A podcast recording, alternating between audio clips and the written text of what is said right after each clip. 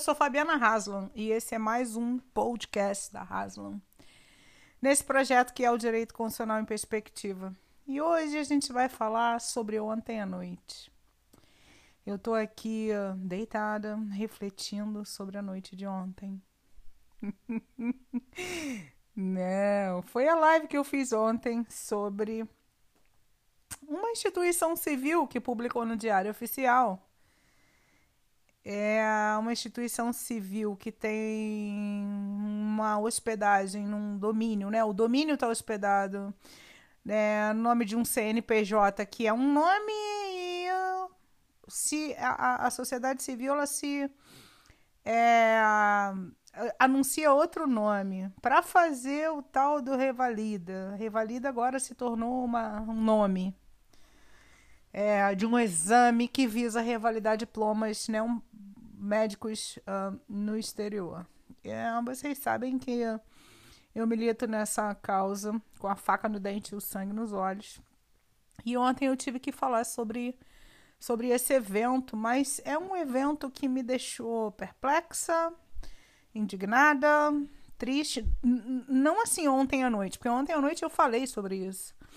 Mas eu vim estudando, reestudando, reestudando, estudando de novo, estudando mais uma vez, estudando de novo, para tentar achar uma resposta que não fosse aquela mais óbvia. O país está destruído. As instituições republicanas estão corrompidas. Não a democracia, porque o Bolsonaro ele foi eleito. Embora a gente possa discutir com mais profundidade o sentido de democracia, nessa estrutura, né? Porque a gente tem a democracia como um valor, como um regime. E o que, que a gente utiliza para tornar esse regime real? A gente a, adota um modelo, né? Já que é uma democracia representativa, um modelo de representação. E aí você tem a estrutura dos partidos políticos, a, a, as eleições, toda a legislação que né, do arcabouço que dá existência às eleições, a, a função dos partidos políticos e o processo eleitoral e tudo mais. Então, isso está intacto. Né? No seu aspecto formal, a democracia está satisfeita, muito bem, obrigada. A gente sabe que tem o problema da manipulação da mídia, mas também a gente não pode aferir até que ponto. Então, em princípio, vamos pensar assim: a democracia está intacta. No entanto, as instituições que sustentam a existência do Estado estão deterioradas. Estão deterioradas. Há, parece que há 6 mil militares ou 8 mil militares recebendo adicional de 30%, porque são militares na, da reserva, ocupando cargos no governo federal. Quer dizer, foi a maneira que o seu presidente encontrou de ter algum tipo de apoio militar, porque não é propriamente da instituição. É como, é como a gente está é, tá acostumado a enxergar que as, institu as, institui as instituições, mas na verdade a gente não tem mais isso, elas estão destruídas mesmo, corrompidas, corroídas. Só ruínas, estão em ruínas. Essa é a, a sensação que eu tenho. E eu, tenho, eu sempre acompanho, eu apoio o, o, o, trabalho do Bob Fernandes, que é um jornalista que eu respeito. Eu, eu acompanho alguns vídeos, não todos, mas bastante até, do professor Giraldelli da USP. É, eu gosto das narrativas dele por conta da literatura que ele usa. Eu acho que ele faz uma boa leitura da literatura na qual ele se baseia, embora não concorde com tudo que ele fala, por óbvio. E alguns outros programas que né, eu vejo na, na mídia alternativa e que eu acho assim muito ruim, porque tá acontecendo tantas coisas, a corrosão tá sendo tão grande e tão veloz e tão profunda das instituições republicanas que é, nos deixa de uma certa maneira apáticos, né? Aí, é, assim, em choque, sabe? Contra a parede. O que, que a gente vai fazer? É, eu, eu, sinceramente, o que eu tenho feito é trabalhado mais, muito mais, estudado muito, o, o tanto que eu posso, assim, eu tô esgotada é, fisicamente, né, mentalmente, até porque a gente fica prisioneiro, quem pode, ao menos, né? Porque meu trabalho já era a maior parte do tempo dentro de casa, né? Então a pandemia só fez é evitar que eu fosse despachar é, com juízes, né, pessoalmente. Então me fez ficar realmente o tempo todo dentro de casa. E claro, a gente não sai para nada. Bom, então eu tô é, muitas e muitas e muitas horas trabalhando. E o que eu fiz foi expandir o meu trabalho na internet, ouvir as pessoas que me apoiam, né, e que me conhecem e que sabem do meu do, do, do, conteúdo da minha experiência, enfim, do meu conhecimento, e que me estimulam a compartilhar esse conhecimento, porque a internet não tem, né, os espaços da internet não tem parede nem tempo, né? Não tem tempo e lugar tão deslocados, né? Isso na internet muito mais. Então é assim, eu não sei se são palavras ao vento, pode ser que uma pessoa escute esse podcast e nunca mais ninguém ouça, mas pode ser também que outras pessoas escutem, que um vá falando pro outro e que talvez uma pessoa que escute reflita, pô, cara, o que que, que tá falando aí, sabe? Realmente.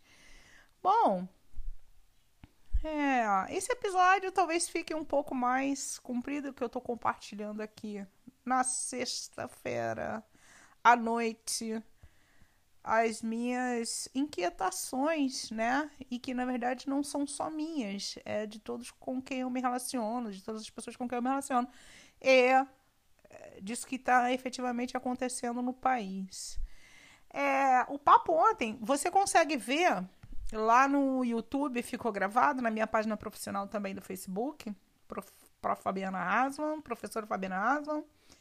E no YouTube é Fabiana Haslam mesmo. Eu ainda não publiquei no site. No, o site é o portal Direito Constitucional em Perspectiva. Eu ainda não publiquei lá, não. Mas tá lá. Uma hora. Eu falei uma hora. Normalmente eu demoro bastante nas lives, uma hora e quarenta e tal. Dessa vez eu falei assim, 56 minutos exatamente. Menos do que isso, porque eu comecei ainda um pouquinho vendo se estava tudo certo, o vídeo e tal, mas talvez eu devo ter levado uns 50 minutos cravados, didaticamente cravados, para explicar a, sobre a legalidade e a legitimidade de uma associação civil fundada por advogados. No CNPJ consta o nome Instituto Nacional de Conflitos de Revalidação e eles se apresentam como Instituto de Convalidação de Diplomas estrangeiros e, e, publicaram no Diário Oficial convocando as universidades públicas para a celebração de convênios. Quando eu soube disso, eu falei, o quê? Não tô acreditando. Aí um, um médico, né? Uma médica, na verdade, falou: Olha o que, que tá acontecendo aqui, Razão. Eu olhei e falei: Sabe, que porra é essa? Não, peraí. Aí é, fui verificar os registros, né? Fui verificar a idoneidade da instituição. E fui, obviamente, estudar que tipo de uh, relação, né? Porque assim, a gente duvida logo da gente mesmo, é alguma coisa que a gente não sabe. Embora o que esteja na nossa cara é assim, meu Deus do céu, acabou, a república acabou, mas aí a gente não quer acreditar, a gente vai buscar uma justificativa. E daí eu retomei as leituras, comparei os autores, fui falar, fui ver né, sobre a regulamentação administrativa, lá de, do direito administrativo, de, de, de chamar terceiro setor, porque o que a gente sabe classicamente, né, de maneira a, a doutrina clássica, existe, bem, enfim, o modelo de Estado que a gente adota é que só administração pública publica no DO, porque o DO é a imprensa nacional e é gerido pelo governo, e, portanto, só o governo pode publicar, ou entidades que tenham relação com o governo. Mas que, mas que tipo de relação? Essas relações são sempre. têm um regime especial. E a gente começa a fazer uma linha do tempo, sabe? Assim, eu, eu tenho essa, essa, essa, esse método de apreciar as coisas sempre numa perspectiva é, é da linha do tempo, né? E final do governo Fernando Henrique, né? Quando o PSDB é, eu acho que o PT já era uma maioria, o PT era o segundo partido de maioria. Naquelas grandes reformas da administração, porque foi em 98 que teve a grande reforma na Constituição, e aí depois veio uma legislação, né? É, e, essa, e essa alteração, óbvio, pa, para acompanhar a grande alteração do modelo econômico que a Constituição adotou. A Constituição originariamente é publicada como é, uma, uma social-democracia. E o Fernando Henrique foi eleito sob essa pecha de social-democrata, porque ele é um sociólogo. Mas o que ficou promovido no governo dele foi uma grande reforma da ordem econômica para instituir o neoliberalismo. Neoliberalismo bem amarrado, amarradinho. E no final da década, e depois a reforma administrativa em, em 98, e a reforma de, do 37 da Constituição, né? Uh, do capítulo da administração pública, e aí instituiu-se um outro modelo, tanto de, de que rege a administração no que concerne ao seu pessoal, quanto com as relações com o particular, né? E, e aí vem uma legislação administrativa para acompanhar as famosas OS ou CIP, que a galera chama de, de, de ONG, né? Comumente se chama de ONG, mas na verdade são, só pode ter dois, dois, dois formatos, né? Ou é OS ou é, ou é uh, o CIP, se não me engano. Ou não sei se essa é a recente do marco de 2014. Mas a história começou lá. E aí eu fiz uma análise da legislação administrativa pondo de fato numa perspectiva temporal da linha do tempo, e o governo Lula, né, os dois governos, principalmente o primeiro governo Lula, até o segundo, depois a Dilma também continuou com isso, mas assim, um volume muito grande de legislações, reformas, emendas, decretos para relativizar as garantias, né, o controle, a transparência é, da legislação administrativa. Né? Relativizou, abriu, arregaçou, arreganhou, devassou né? e tornou muito mais flexível para o administrador a legislação administrativa. Isso é extremamente discutível, esse tipo de modelo. Não dá uh, ah, para a gente ver só sob uma determinada ótica, mas diante daquele fato, né, de ontem à noite, não foi ontem à noite, foi na semana, em que eu me deparei com uma publicação de um CNPJ excelente, publicando no DO, hospedado num site WordPress, convocando as universidades. Aquilo me deixou de tal maneira chocada que a minha primeira reação ao, ao, ao examinar na linha do tempo aquela legislação, falei, cara, começou, assim, eles arregaçaram com o país. Eles arregaçaram com a administração pública. Isso criou uma fórmula muito perversa de poder. E eu fiquei refletindo sobre o que, né, é, o, o que que isso é, é, o que que isso significa, né? Eu vou explicar.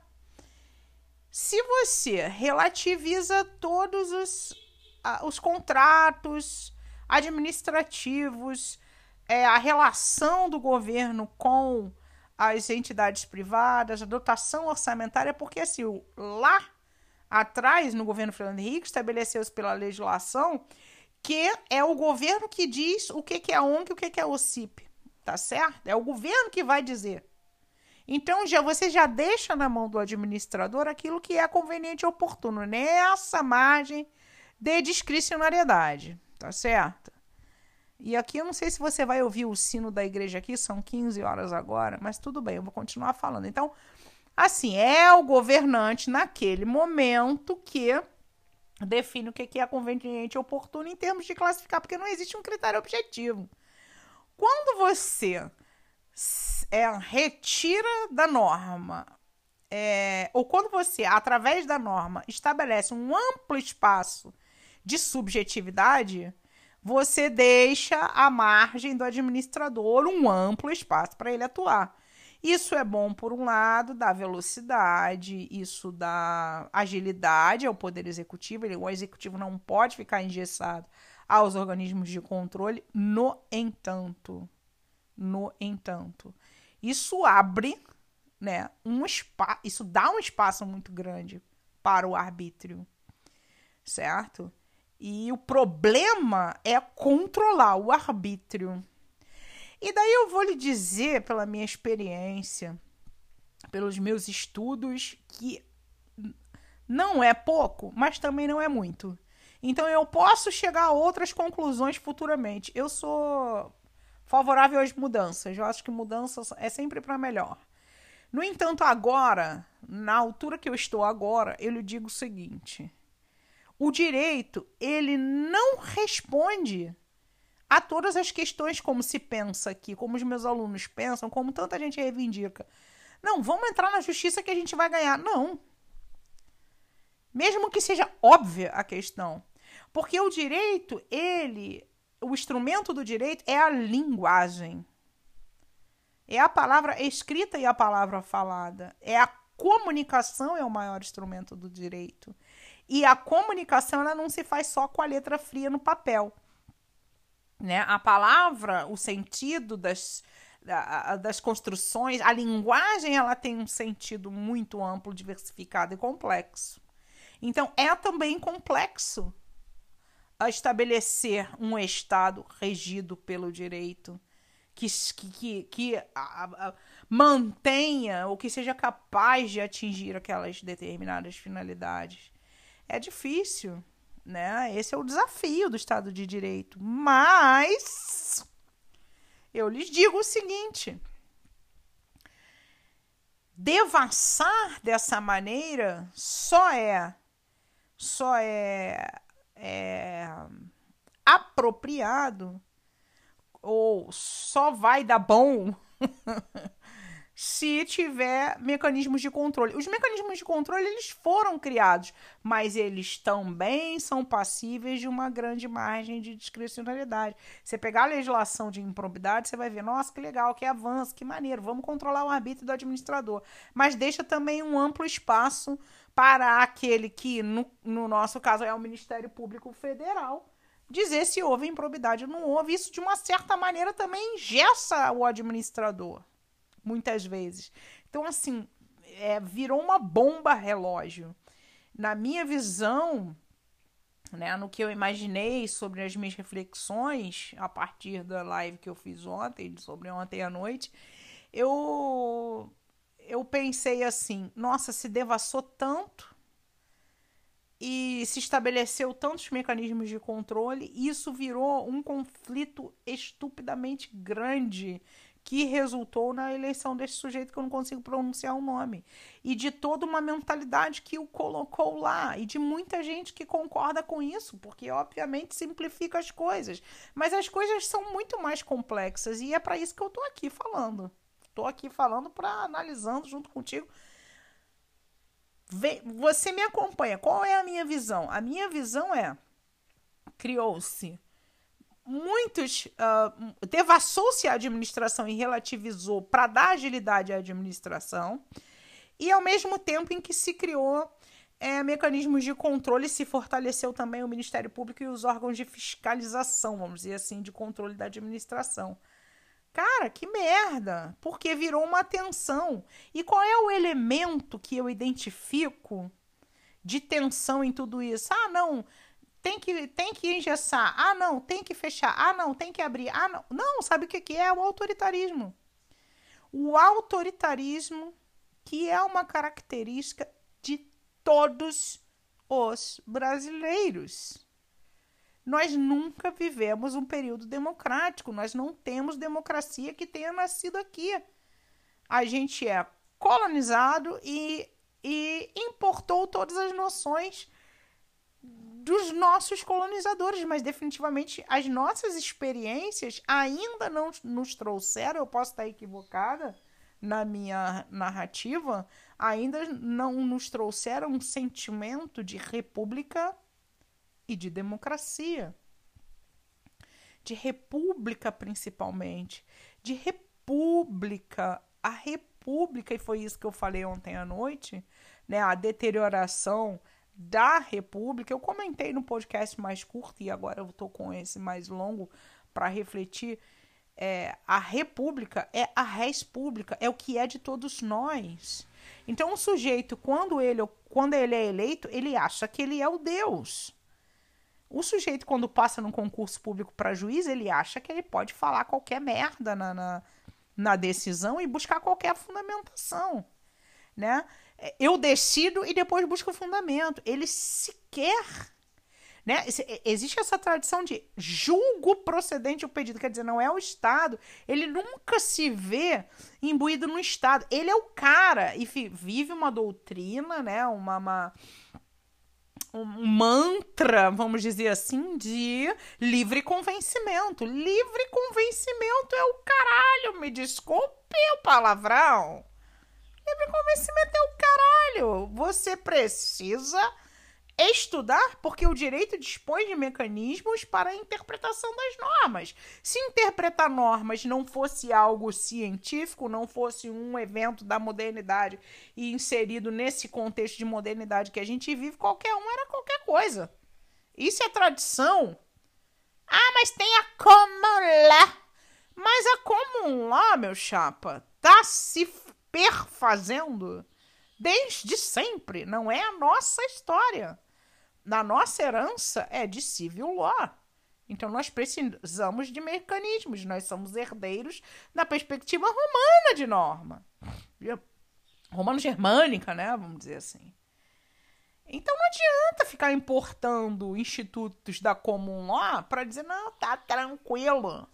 Não, porque o que, que você faz? Você abre o precedente para o juiz. E num país autoritário, você esculhamba com tudo. Eu acho que esse é o elemento. Eu acho que não é o defeito não está propriamente nos arranjos normativos, que podia melhorar muito, da, da legislação administrativa no que concerne as relações entre o público e o privado, né? É... Porque o que, que aconteceu? Se devassou, se fez muita coisa na saúde e na educação e uma elite corrompida e nojenta falou assim: não, calma aí, tá devassada essa parada, como é que é isso? Eles estão fazendo uma farra da porra, me dá aqui. Quem manda aqui sou eu, rapaz. E para mim, mediante um, um, um, Eu não gosto da palavra golpe, porque parece uma coisa simplificada, sabe? Eu não gosto muito de simplificar as coisas quando as coisas são complexas, porque a tendência da gente errar é muito grande. Né? As coisas são complexas, as relações de Estado são complexas, os governos são complexos. Falar sobre isso é muito complexo. E a gente tem que ter paciência, antes de tudo, para a gente ser justo, ponderado e para a gente refletir. Essa reflexão ela exige da gente, antes de tudo, muita paciência e muito respeito. Não dá para embrulhar, entendeu? E, e, jogar na cara dos outros ou botar no bolso, entendeu? Não dá. Porque essa atitude é uma atitude que não resolve, que nos dá uma insegurança e faz com que o medo e a raiva nos tome muita gente que eu considero que não seja necessariamente de mau caráter, votou nesse, nesse monstro aí. Porque tá com raiva, porque existem outros elementos que não vai valer a pena analisar aqui, nem temos espaço para isso. Já tô na, na, na, minha, no meu podcast Raiz aí, ó, 24 minutos falando. Mas eu, eu, o que eu quero deixar hoje, né, nessa sexta-feira, para você passar o final de semana feliz refletindo sobre autoritarismo. Examine dentro de si mesmo o quanto você é autoritário. Eu também estou fazendo isso comigo mesma. E, e vamos ver o coleguinha. Como a gente estabelece as nossas relações pessoais, interpessoais, familiares, no trabalho eu acho que autoritarismo talvez seja um grande mal do brasileiro. Não, não. A corrupção, a meu ver, nessa análise que eu fiz sobre a legislação administrativa e tudo mais, e tudo que aconteceu e culminou onde a gente está hoje, essa abertura, essa discricionariedade, ela é facilmente corrompida, né? é, essa finalidade para a qual a legislação é criada é facilmente corrompida por conta do autoritarismo. Não propriamente da intenção boa, má intenção, ou é, é do autoritarismo. Olha, eu tô aqui, eu sou o administrador e aquele cara é meu colega e eu acho que ele é maneira beça, eu vou botar ele aqui para eu, eu digo que ele é OS. Meu irmão, faz isso. Faz aquilo que eu te ponho aqui na fita.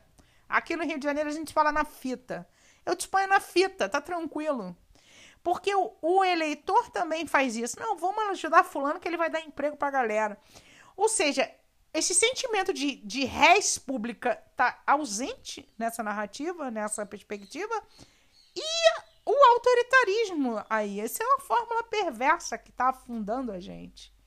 E que faz com que determinadas pessoas que não são ruins admitam esse governo que está aí e, e, e, não, e não, se, não fique indignado, né? Não fique louco querendo derrubar o governo.